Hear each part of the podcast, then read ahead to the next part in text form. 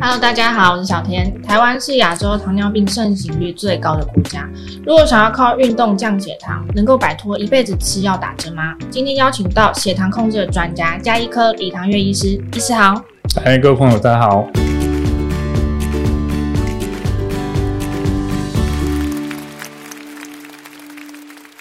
根据卫福部的统计呢，台湾十八岁以上的成人，每四个人就有一个人是处于糖尿病发生的高风险当中，但是有百分之三十的人其实自己是不知道的。医师，这个所谓的高风险到底是什么意思啊？高风险其实就指的是你未来得到这个糖尿病的几率是比别人还高的。嗯、那像你刚才说的，就是有四分之一的人，其实这四分之一人他已经空腹血糖有异常，嗯，这一部分我们可以断定他说他已经拿到这个糖尿病的入场券，完全不想拿到这个入场券。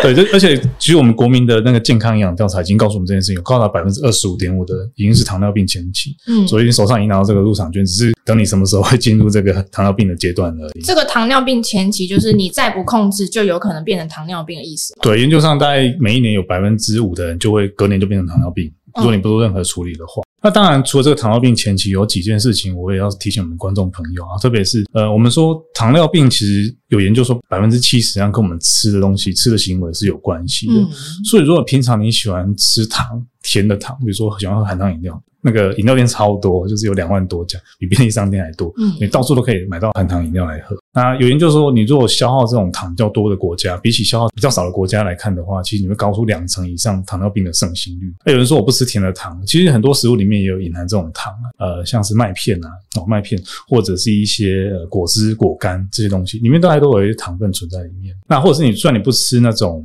很甜的糖，你吃很过量的精致淀粉、面粉、面包、白米饭这边，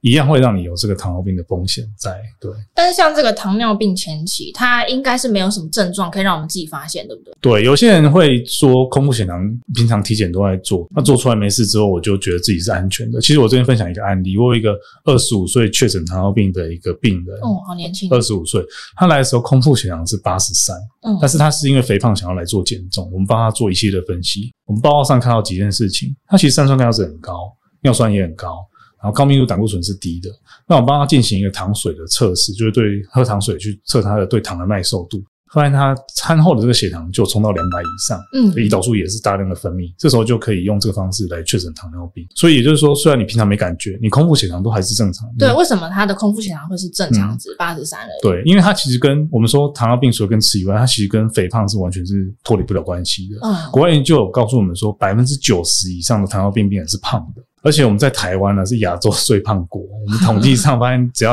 呃两个里面就有一个是过重或是肥胖。一旦你有这种肥胖的问题，比如说你体重是超重，跟正常人的体重比起来，你有超过五倍以上的机会得到糖尿病。所以各位观众可以现在看一下自己的肚子，如果你有一个大的肚子，腰围过粗，我 BMI 超过二三二十四啊，或者是你有高的体脂率，你就要特别小心，你有可能是这个糖尿病的一个候选人。腰围过粗，男生女生有不一样的标准，对不对？对，通常男生尽量还是不要超过九十公分，女生八十公分。那因为腰围代表的是内脏脂肪，内脏脂肪很多，体脂率很高。我觉得比较容易忽略的是体脂啊，因为在台湾研究同样是营养调查，发现说有九成以上的体脂是有问题的。身体累积的过多，堆积这过多这种脂肪，其实就会让你。得到糖尿病，可是体脂是不是也是随着年龄不一样有不一样的标准啊？对，但是原则上还有一个。我们希望也比较健康体态，是男生希望在二十 percent 以下，哦、女生尽量不要超过二十五 percent，不能超过二十五。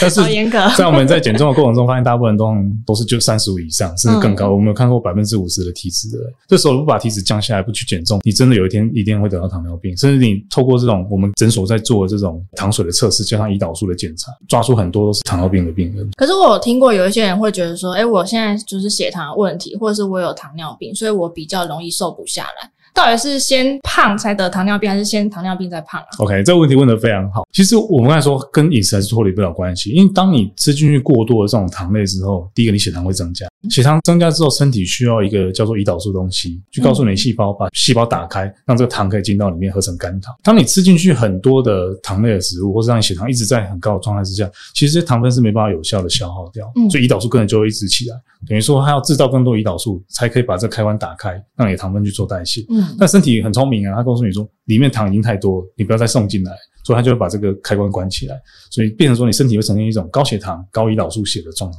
自然就会发胖。啊，有一天就得到糖尿病，所以它是一个类似一个恶性的循环，对，而且环环相扣的关系。了解，所以控制体重跟控制血糖，它是环环相扣的。对，呃，我们的健检报告里面要怎么样来发现说我其实是有这个危险的？嗯、是看它有没有红字吗？对，像我刚才提到我们那个二十五岁确诊糖尿病的案例，其实它除了血糖以外，还有存在其他问题，嗯，包括高密度胆固醇是比较低的，三酸甘油酯是高的，尿酸是高的。啊，当然健检报告里面一定看到你的腰围跟体重，哦，这个都是可以提供我们讯息，就是你只要有这些项目的异常，你可能就所谓的代谢性疾病，代谢性疾病。最根本的原因就是胰岛素的阻抗，也是糖尿病最根本的原因，所以这个全部都是环环相扣在一起的。了解。所以如果你的控制血糖也许偏高一点点，或是也没有异常，你不要掉以轻心，你要去看一下其他相关的数字，嗯，以下你身体的状态。但如果我现在确诊说哦，我可能有糖尿病的问题，那我其实我最担心的可能是我接下来要吃药打针，会不会要持续一辈子？在医师的经验中，有没有成功减药的案例？它的秘诀是什么？其实我们在讲糖尿病的治疗、血糖控制，其实很多学会的治疗指引都告诉我们，第一件最重要的事情。是生活形态改善，嗯，包括饮食、运动跟减重。通常，特别是运动是最容易被忽略的。那我这边就分享一下我的案例，怎么去协助他从生活饮食的调整跟减重，加入运动来帮助他减药。他其实是一个四十岁的男生，他很年轻。那在公司体检的时候，就发现说，去年检查血糖都正常，今年忽然。进到一个严重的糖尿病，糖化血色素来的时候有九点五，那九点五在外面医生就开两种药给他，确实也没错，治疗的准则是这样做。那时候他也很担心，说会不会吃一辈子药来寻求我们的协助。我们那时候帮他做两件事情，第一件事情协助他减重，减重有研究说大概减到百分之十五以上的体重。我们其实那时候协助他从九十公斤减到七十七公斤，花了大概四个月的时间。他第一个药在两个月的时候，体重大概减了。大概五六公斤的时候，在减到八十出头公斤的时候，他其实第一颗药就拿掉了。哦，所以五减的五六公斤就可以减药了。当时他身体的状况是这样子，哦、他体重有减下来之后，他的药物先就拿掉一个，因为空腹血糖都已经稳定下来。第二颗药是什么时候减？我们发现他有一个状况是，他餐后血糖会高，而那个药专门是来治疗处理他的餐后血糖。那我们那时候就叫他请他用餐，在吃完饭的时候，大概在三十分钟到一个小时时间，到附近去散步，每天至少要走一万步。后来我们请他在家里做深蹲，餐后做深蹲，然后他后来自己在做超慢跑，一天可能在跑三十分钟到一个小时。嗯，那之后餐后血糖就非常稳定，我们就把第一颗药拿掉，所以他就是靠减重跟这个运动的处方就可以让他把这个药物的部分完全脱离掉。他这个过程大概花了多久的时间？前后大概四个月的时间，那很快欸。对，但是主要还是看他执行力啊，说像他如果可以把他饮食控制的很好，体重都遵循照我们减重的计划在做，他其实体重减的速度上大部分都是这样，一个礼拜大概可以减一个 percent 的体重。那我想请问一下，这个停药是真的之后都可以不用再吃药了吗？还是说这只是一个短暂的效果？我们讲停药这件事情，应该是说让你身体有没有回到一个正常的胰岛素分泌的状态。如果你胰岛素还是很高，你你也许。你回到以前的那种很多糖的饮食，或者是完全不动的生活状态，你一旦很快就会进又回到这个糖尿病的情形。所以我们在讲说缓解糖尿病跟逆转糖尿病，最重要还是你生活形态上要回到一个比较健康的方式，不是说你停完药之后又可以开始回去大吃大喝、乱吃乱喝，当然这不太可能。但是如果你身体素质还有你目前的饮食生活形态都控制的很好，不用吃药跟打针是真的做得到的。像意大利他们就有做一个研究，他去找了三百个糖尿病的病人，然后把它分成两组，有一组就是完全不管他，让他照原本方式过生活，都没有在运动，没有在活动。另外一组就告诉他，你要减少久坐的时间，增加身体的活动量。结果经过四个月之后，把他们再全部找回来。你有经过那种生活形态改善的这一组，他的血糖、糖化血色素、腰围跟体重都得到改善。而另外一组没有做任何介入跟调整，但就血糖一样还是控制的不好，而且还继续恶化。对，所以研究已经告诉我们，生活上的一些形态调整跟改善，其实就可以帮他有效的去控制这个血糖。所以才会说，我们平常在做饮食跟运动跟减重都很重要，特别是运动真的很常被忽略掉。早安健康开课啦！台湾第一堂零基础的中医线上课程——中医五脏排毒，从系统知识到对症实做，十六堂课正式上线喽！为你邀请到三伏贴的教母庄雅慧中医师，首度线上课程指导示范，教你从外在环境、内在情绪到饮食，全面掌握疾病成因，还有丰富的实作内容，从穴位按摩、药膳茶饮、热敷刮痧，到庄医师独创的居家安全。药草温灸法一次学会，课程完整资讯就在 Podcast 下方资讯栏，还有限时优惠码，下单现折两百元哦，让你在家就可以动手做，一起成为生活中的医学达人吧。那如果以运动来说，其实有一些人会把健走、慢跑当做他的日常运动，就是说，医师我每天都有走路三十分钟啊，我每天都有慢跑十分钟，可是他血糖还是一样居高不下，嗯、就是降不下来。到底是怎么样的运动才能有效控制血糖？这种类有差吗？嗯，所以像你提到这种状况，就是说它有可能是强度是不够的。嗯、也许你快走对，或是去跑步十分钟，对来说身体强度是不够的，因为平常就有在活动。嗯，再就是种类的项目，我们在运动种类的部分不能只做一种，其实应该是多种多方的尝试这样。哦。再就是有可能是你，也许你每天跑步十分钟，另外八小时你都坐着都没有在活动，嗯，就会产生一种所谓的运动阻抗，等于说你这个十分钟运动已经完全没有办法产生任何的效果。所以我们在讲糖尿病的运动，特别是运动处方的时候，应该包含四个项目：第一个是你运动的频率要注意，嗯，第二个是运动的强度要注意，再来是运动的种类跟时间上都要注意。比如说，你不能只做一种运动，你有氧运动也要做，肌力的训练也要做，甚至平衡感、柔软度都要去做训练，这四个都要放进来。那运动的强度跟时间也很重要。那我这边会推荐一个呃比较容易入门的一个方式，就是一个低强度长时间的连续的训练，就所谓的超慢跑。因为超慢跑对我们的好处是可以去提升我们身体里面的粒线体的数量跟它的能力。嗯，那粒线体是什么？粒线体其实就是我们每个细胞里面都有的一个发电厂。当你老了之后得糖尿病之后，其实你这个发电厂的数量跟能力都已经变得比较差。那透过这个低强度长时间的超慢跑，是有办法可以把它的数量跟效能都提升回来，自然你的糖尿病跟胰岛素的阻抗就可以得到一个缓解，而且我们身体对糖分的代谢能力就可以提升。所以这个超慢跑是有它的作用在。而且这种低强度长时间的训练，其实你不太会练到很喘，嗯，或者满身大汗，你可以做很长的时间，然后再就肌肉不太容易酸痛。而且在家里就是到处随时都可以，随时随地都可以做，所以我我是蛮推荐这种运动的方式。所以超慢跑跟一般慢跑比起来，就是好处就是你可以呃持之以恒，然后你不会太酸痛，不会太累，所以你就可以当做你日常的运动方式。对，我觉得对于这种平常比较静态的生活，或是比较中高年龄的一些长辈啊、糖尿病的朋友，其实是一个蛮适合入门的方式，而且这个低强度可以让做的时间比较长。只要你做的时间能够长，它的效果其实会蛮好的。那通常还会建议跟什么样的运动一起搭配？就像刚刚医师有提到的，比如说呃你的肌肉训练啊，或者是柔软。度的训练，对，像肌肉训练当然是最也是很重要的一环啊。但是如果你没有运动习惯，开始做之前，你一定要呃先去寻求一个专业的协助。那肌肉训练是可以增加我们对糖的一个敏感度。嗯，比如说我们刚才提到的，你每天吃很多的糖，胰岛素阻抗严重，你的肌肉细胞对这个糖跟胰岛素完全没反应。嗯，透过重量训练方式，可以让你把这个肌肉上面这个糖的开关打开。可以让敏感度增加，你肌肉肝糖合成的效率就会增加，血糖自然就会稳定下来。在肌肉对于我们肌力也很重要。那另外就是说，呃，柔软度或是平衡感也很重要。像有些糖尿病的病人，他长时间身体很多那种糖化中产物的堆积，其实他关节的润滑度跟活动度是很差的。嗯，所以柔软度。增加你关节活动性、灵活性是很重要的。那有些糖尿病的病，也许有些神经的病变，或是平衡比较差，你做一点平衡的训练，可以减少未来发生跌倒的机会。所以各种运动都要把它放进来，不要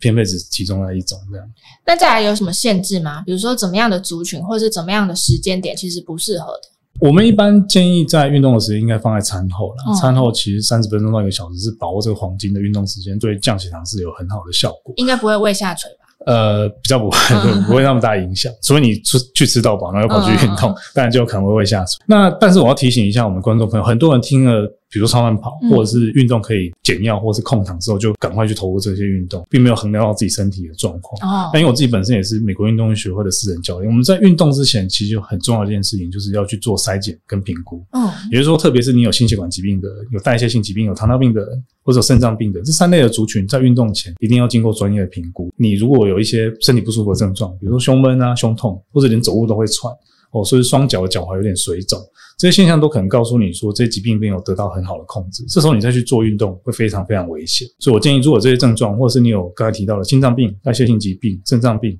糖尿病没有控制好的，应该先跟医生做咨询，去告诉你一个运动的一个处方，而且提供你一个运动前的一个筛检。就告诉你做什么样适合的运动，这是这是蛮重要的部分。但是如果说运动其实是有帮助降血糖，那如果我在血糖正在高的时候，可以运动吗？对，如果血糖比如高过三百，我们建议不要。再来就是血糖如果高过两百五，你身体有一些酮体，不管是尿酮或血酮，这时候是不适合去做运动的。哦，所以你要定期的监测自己的血糖状况。对，其实，在运动的时候，血糖的监测是蛮重要，不管是运动前跟运动后。嗯、像比如说运动前，如果血糖不到七十，你有一个低血糖的问题，这时候就不要去做运动，特别是不要在空腹血糖低的时候。候去做运动。那有些人说，如果血糖在一百左右，你可以吃一点碳水化合物，甚至把你胰岛素的剂量或是药物的部分稍微调整一下，再去做运动会比较安全。哦，这是血糖部分。那你运动的前跟后去侦测血糖，有一个重要意义是告诉我们说，我们就可以知道这个运动对于你血糖的控制产生什么样的效果。嗯，也许你就可以去调整你的饮食，调整你的药物，甚至减药，可以达到这样的作用。那我分享一下，在我们诊所的糖尿病的一个治疗过程中，我们一定会帮病人做连续的血糖监测。嗯，比如说带一个机器在身上，我们就可以侦测到他整天血糖的变化，可以发现说他什么时候血糖高，什么时候血糖低。运动之后有没有造成一个低血糖的状况？